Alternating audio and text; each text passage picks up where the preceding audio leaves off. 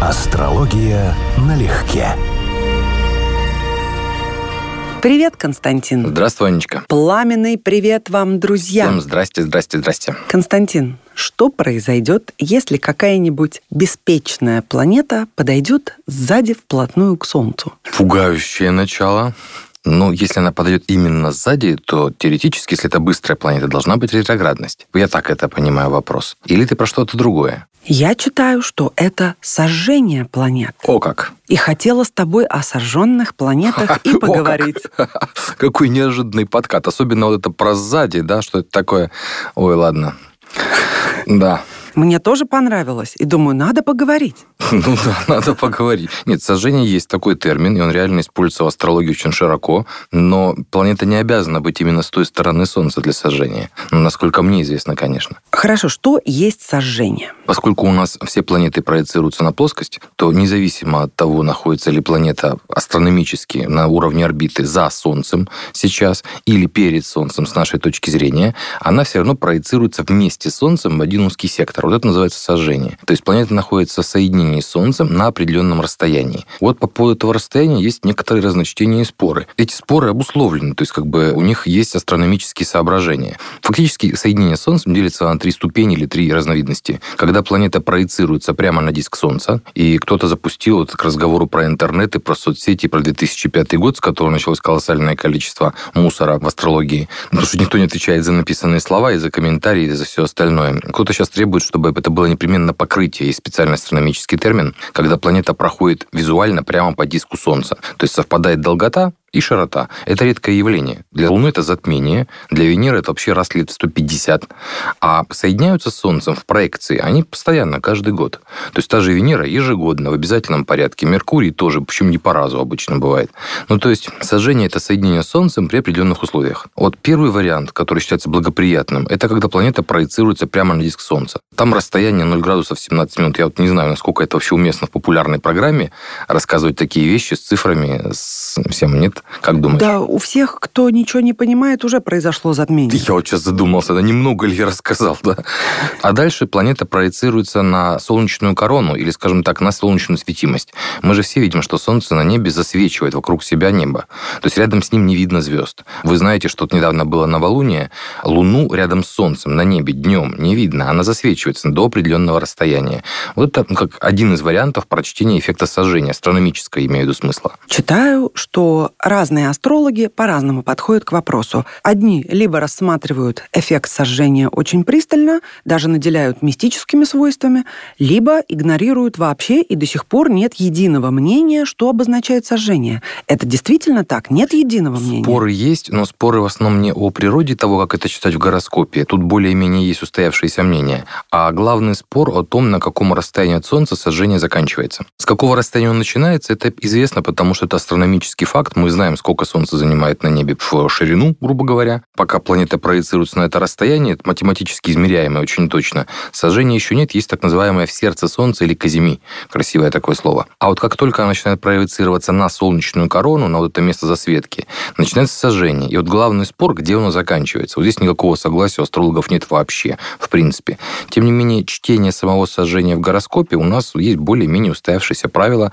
Ну, конечно, как всегда, есть альтернативные мнения, но есть уже и мейнстрим, вполне сложившийся. Я, честно говоря, в очередной раз наковыряла стежков-пирожков, которых очень давно в эфире не было, угу. под каждый вариант сожжения каждой планеты. Боже мой, это так интересно уже. Давай попробуем. Давай. Но скажи мне сперва, находясь под влиянием Солнца, любая ли планета становится либо очень яркой по проявлению, либо очень эгоистичной, и зависит это от уровня осознанности натива, да или нет? Как правило, нет уровня осознанности натива, это стандартная трактовка. Планета становится яркой, потому что она с Солнцем, она исключительно сильна. И одновременно она подавляется Солнцем, потому что Солнце буквально ослепляет ее на небе. Из-за солнечного сверкания планета имеет меньше силы в проявлениях. Это не взаимоисключающие вещи. Очень хорошая аналогия, я ее обожаю, часто рассказываю. Многие слушатели передачи наверняка знают ее по семинарам. Очень хорошо говорить о сожжении, понимать сожжение, аналогии с царем. Солнце царь на небе. И если кто-то находится рядом с царем в его свите, он с одной стороны в свите царя, он влиятелен, он приближенный. С другой стороны, когда ты стоишь рядом с царем на публичном мероприятии, веди себя соответственно, не привлекай к себе внимания, не дай бог там кашлянуть, чихнуть и так далее. Ты здесь не главный. Чуть шаг влево, шаг вправо, и ты в опале. То есть приближение к царю имеет плюс и минус. У тебя больше власти и влияния, но ты находишься под его доминирующим воздействием. А Казими, который я упоминал, это ситуация фаворит. Он может быть шут, он может быть странный, он может быть какой угодно, но он в сердце солнца, царь его любит. То есть на кол его не посадят? Да, шаг влево, шаг вправо из сердца солнца начинается сожжение. Там начинается накол, в опалу и так далее. Но пока ты в центре, ты важнее, может быть, даже в гороскопе, чем сам царь. Потому что царь тебя любит, он тебя благодетельствует, фаворит, фаворитка имеет огромную силу и огромное значение. Очень интересно. Давай начнем с того, что по статистике как пишут, не знаю только откуда статистика, самое частое явление – это сожженный Меркурий. И как-то мы с тобой даже делали отдельную программу. Шутник, тебе сожгли Меркурий. В основном говорили там про юмор, не такой и так далее. Да? Это, правда, очень распространенная штука в картах. Как отражается в характере конкретно сожженный Меркурий? Он очень распространен, поэтому мы все привыкли к его проявлениям у других людей, поэтому мы к этому в основном терпимы. Именно из-за того, что это распространенная штука. С одной стороны, сожженный Меркурий, если нет дополнительных показаний на дефект этого Меркурия, это усиление качества ума. У человека становится очень яркий, очень творческий, очень креативный ум.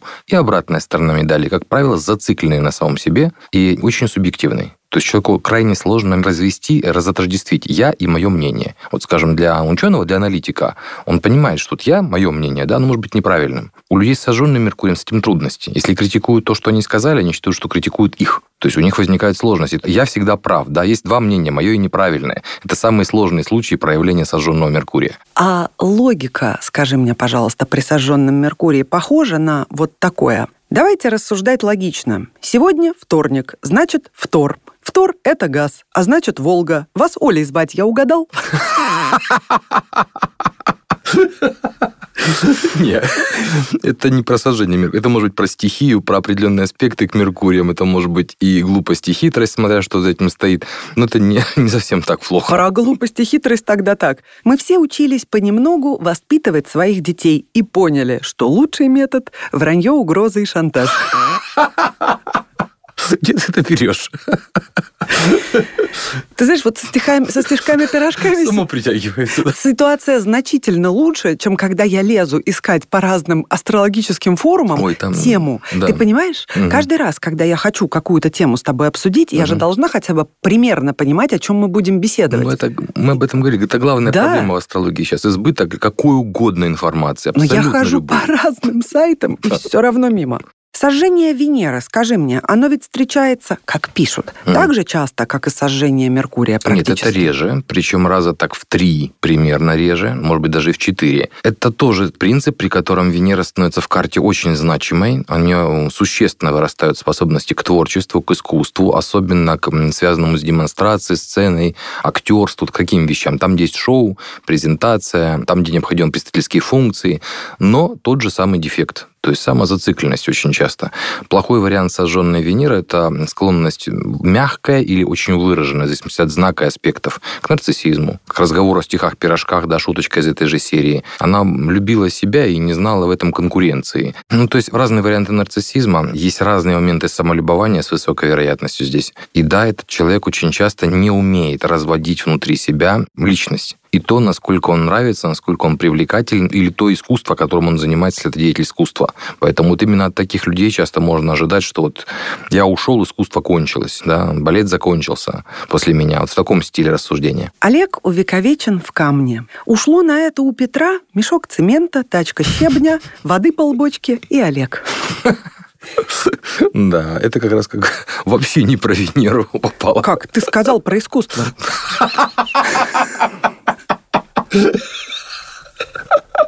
Ой. Ну да, искусство упаковки. Угу. А радость? Ведь Венера должна осчастливливать. В да, идеале. Но, но тут очень много зависит от знака и от аспектов. Скажем, если эта Венера находится в знаке, в котором она слаба, то это будет максимально подчеркнутый комплекс Венеры, а именно нехватка радости и желание дополнять ее, соблазняя, покупая, кушая вкусненькое, одеваясь красиво, потому что это будет острая нехватка. Человек будет постоянно испытывать болезненную потребность доказать себе, даже не окружающим, что он привлекателен, интересен и так далее. Сожжение Марса что дает? Общее правило то же самое. С одной стороны, это усиление Марса у человека, а значит, всех качеств, связанных с конкурентностью, с волей, с решительностью, но и с опрометчивостью, и с конфликтностью, и с гневливостью, и подобного рода вещами. А из-за сожжения эффект возникает таким образом, что человек обычно не осознает себе эти дефекты и качества. Ему кажется, что их просто, может быть, нет. Ну, например, он может говорить с нажимом, а то и с хамством, но быть убежден абсолютно, что он очень вежливо общается. То, что он буквально ослеплен или не замечает собственных марсианских качеств. Ослепление какой-то планеты, неумение ее адекватно оценить, это один из дефектов сожжения. Еще одно проявление, то, о чем мы говорили, с Венерой, с Меркурием. Меркурий сожженный может быть самозациклен на том уровне даже, что человеку сложно остановить внутренний диалог, он постоянно сам с собой трепится. Сожженная Венера может проявляться в виде нарциссизма. Сожженный Марс может проявляться в виде самонаказания, самообвинения и непонимания, что человек сам нарывается на неприятности и сам себя наказывает, по сути, за это. Ну, плюс воля, да? К воле в смысле решительности, потому что воля нас из двух планет состоит. Вторая – это Сатурн, она больше подходит по смыслу, как способность сделать что-то долго, целенаправленно Но мы далее. до него еще не добрались. Да. Андрей любил немного выпить, а много выпить не любил, но заставлял себя надраться железной волей человека. Кстати, к слову, тоже, тоже забыл сказать, да, Солнце, Марс, ну, в смысле сожжение Марса считается, существенно усиливает Марс. То есть, если другие планеты в какой-то степени ослабляются, будучи зациклены на Солнце, то Марс становится максимально сильным и максимально, в общем, злым. Поэтому, если Солнце Марс, это, в общем-то, один из признаков, ну, непростого характера. В мужских картах это просто человек вспыльчивый, скажем так, склонный применять силу, агрессию, хамство, наглость, там, или постоянно сталкивающийся с такими провоцирующими и провоцирующими на ответ. А у женщин то, что называется строптивый характер и притяжение к очень непростым мужчинам. У обоих полов это очень мощно работает по теме секса и по теме скоропалительных сексуальных и близких отношений. А по теме собачников? Мою конечность доедает большой лохматый алабай. Не бойтесь, это он играет, кричит хозяйка вдалеке. Это уже какая-то чернуха. Ну, как бы это поаккуратнее сказать. Я люблю стишки и пирожки, но как-то у нас... Да. Это не чернуха, не бойтесь, он не укусит. Это жизнь. Да, кстати, да. А рядом ротвейлер или доберман Мгм. на веревочном Мгм. поводке без намордника. Мгм. Это жизнь. и Меня же не заходит... кусает, и значит, и вас не укусит. Конечно, и главное, не бойтесь. Просто не бойтесь. Да. Ну вот, поэтому конечность доедает большой лохматый алабай. Нравится тебе или нет. Сожжение Юпитера. Сожжение Юпитера, ну, это планета, которая с Солнцем, опять же, в астрологии дружит по умолчанию. И хотя считается, что это, опять же, ограничивает юпитерианскую функцию, человек становится крайне авторитетен и неадекватно авторитетен. Он не всегда понимает, где уместно учительствовать и миссионерствовать, а где надо бы остановиться и подождать немножечко. То есть он буквально не видит свою юпитерианскую сторону и не умеет разделять свой социальный авторитет и свою личность. Для него это одно и то же. Но я много раз видел, что сожженный Юпитер проявляется в плюс к социальной реализации. Вот как Меркурий, Солнце Меркурий. Это плюс к уму. Он будет субъективен, но это плюс к его творческим способностям, к его к силе и важности. То же самое Солнце Юпитер. Очень редкое явление, что это люди социально нереализованные. Ну, насчет социальной реализации в точку сейчас будет. Бывало, пашешь в переходе весь день с протянутой рукой, а в это время хулиганы гвоздем царапают твой джип. Это жизненно.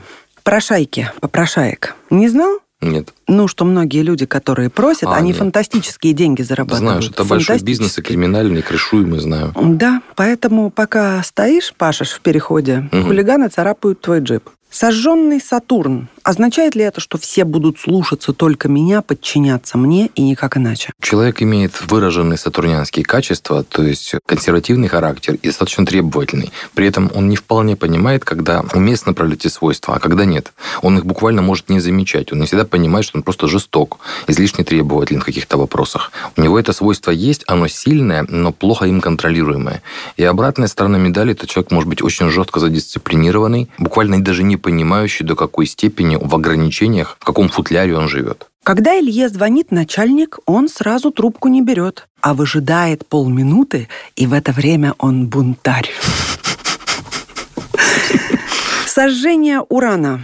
Освобождает от чувства долга? Ты знаешь, тоже интересный вопрос. Вот это один из моментов, где астрологи мощно спорят. Если сожжение высших планет Урана, Нептуна, Плутона, нет единого согласия. Логика астрологии, то есть астрономическая логика, говорит так, что проблема сожжения работает именно потому, что планеты видны на небе. Когда планеты ослеплены солнечным светом на небе, то есть их влияние меньше из-за влияния Солнца, то это, собственно, является дефектом, вот этот момент.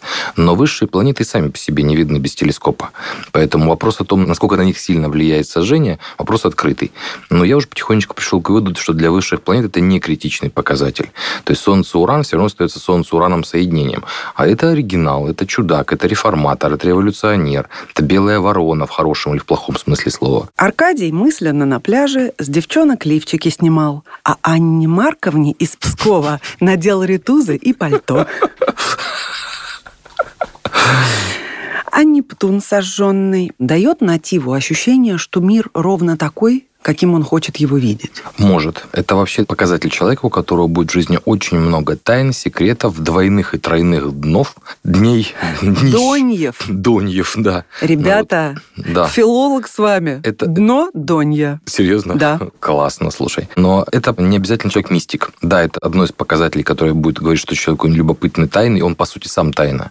Но часто это бывают люди, которые просто живут и очень тесно контактируют с какой-то тайной, закрытой жизнью. Им очень важно это, это, и более того, они не всегда осознают даже свою тайную жизнь. Это очень забавная штука. То есть момент соединения с Нептуном может работать так, что ты вытесняешь свои нептунианские качества, вытесняешь какую-то часть своей жизни. Хочешь верить, что у тебя ее нет, вот ты прям вот не видишь ее, не замечаешь. Но тут даже два стишка по этому поводу. Из треугольного окошка грозит трехпалая рука. И все, и никаких вопросов. Я понял, что живу не тут.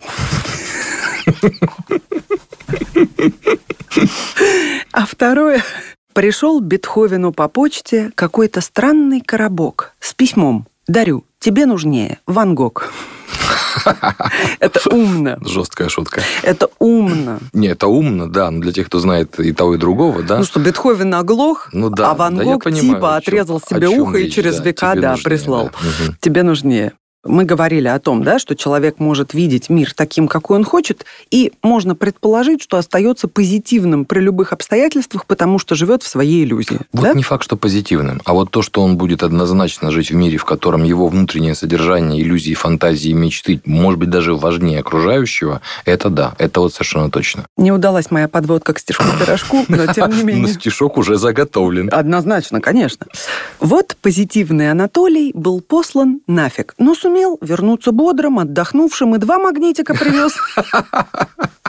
Сожжение Плутона Означает ли это, что человек категорически никому не позволит встать на пути его интересов? Ну, опять же, если мы говорим, что сожжение есть, потому что я считаю, что для высших планет это не актуально, то в теории так могло бы быть. Но типично соединение Солнца-Плутон – это люди, которые очень ярко выражают какой-то коллективный неосознанный интерес. Они и в искусстве проявляются, и в политике, и в финансах. То есть это то место, в котором человек, как острее копья, он представляет за собой группу людей, которых, может быть, даже не знает. Там чаяние поколения, например, выразитель определенных идей, человек, который первым что-то запускает, стартует, инициирует, может быть, даже не осознавая этого, то есть не имея амбиций к этому, а просто испытывая острую потребность представлять группу. Вот он представительское лицо группы какой-то коллектива или невидимой силы. Тогда следующий стишок будет отражать интересы филологов, коль скоро мы их уже Группы упомянули. филологов. Группы филологов. Она сказала, что позвонит узнать про ихние торты. А дальше помню очень смутно. Топор, ковер, лопата, лес. Имеет отношение к Плутону? Может. Насчет того, что это люди очень часто с характером, которым им самим трудно сопротивляться, с сильными желаниями, потенциями, это да, это может быть. Но мы с тобой довольно много разбирали. Я периодически говорил, что вот яркие показатели музыкантов, актеров, что человек, который является выразителем поколения, ему буквально суждено воплотить какой-то замысел или модернизировать мир через свою творческую деятельность. Ну, тогда вот это вот подойдет. Владимир надевает шапку и говорит, я Махаон, усталый, Дмитрий поправляет. Не Махаон, а Мономах. Скажи мне про сожжение Луны, наконец-то. Это с комфортом будет связано? Обычно с психологическими качествами, не с физическими, а с психологическими. Да, с психологическим комфортом. Трудно осознать свои настоящие эмоциональные потребности. Луна сожжение переносит плохо, в отличие от высших планет. Бывает, это считается как психосоматика, то есть повреждение тела или дурные разрушающие человека привычки, которые он не осознает. В женских картах может работать как зацикленность на теме материнства, вредная, или зацикленность на теме бесплодия. И, в общем, для, скажем, для деторождения, для материнских функций сожженная Луна не позитив. Но, конечно, количество детей, способных человек зачать или нет, мы смотрим все-таки еще раз не по Луне. Василий любит караоке. Придет с работы и поет. Под черный ворон дочь зачали, под чунга-чангу помер тесть. А для мужчины тогда в чем это будет выражаться? Может проявиться непонимание своей женской стороны соответственно, ее экстериоризации женщин в мире вообще, то есть подавление женского начала в себе и в окружающих. Если, скажем, для женщины это больше угрожает тем, что она окажется в зависимости от какого-то мужчины, или свои потребности поставит ему на службу, то в мужской карте это больше я, Солнце, мужская планета, подавляю женское начало. Либо свое, это значит, что часть психики будет вытесняться, либо женщин, которые рядом со мной. Семена облепили мухи, и он пытается понять, он сладкий, он недавно умер, а может, третий вариант. Просто нет слов. Чернушно. В смысле юмора – во. А в смысле... Э, это чернушно. Вот, ребята, смотрите сами. И еще Константин со мной соглашался всегда, что это эпоха обидчивых, что не скажи. И ты говоришь, это чернуха. Не, да это же это, не, нежный вот, вариант. Это, это очень нежный вариант. Но вот с момента, где искусство это вот было с закапыванием, это мне прямо зашло. Не с закапыванием, mm. а увековечил в камне. Увековечил в камне, да. да, да. Будем, будем точны в терминах, да. Эгоизм связан с сожжением планет напрямую? Эгоизм понятие комплексное, то есть может проявляться с несколькими разными планетами, принципами. Это может быть завязано на самом деле на Солнце, это может быть завязано на Луну, на Сатурн. На самом деле две базовые планеты, с которых мы начинаем рассмотрение темы эгоизма, это Солнце и Луна. Это два совершенно разных ипостаси эгоизма. Солнце – это вот на уровне творю, что хочу. И не обращаю внимания вообще на окружающих. То есть Солнце – это вот скорее такой принцип «я здесь единственное Солнце ясное, да, я позволяю себе все, что хочу».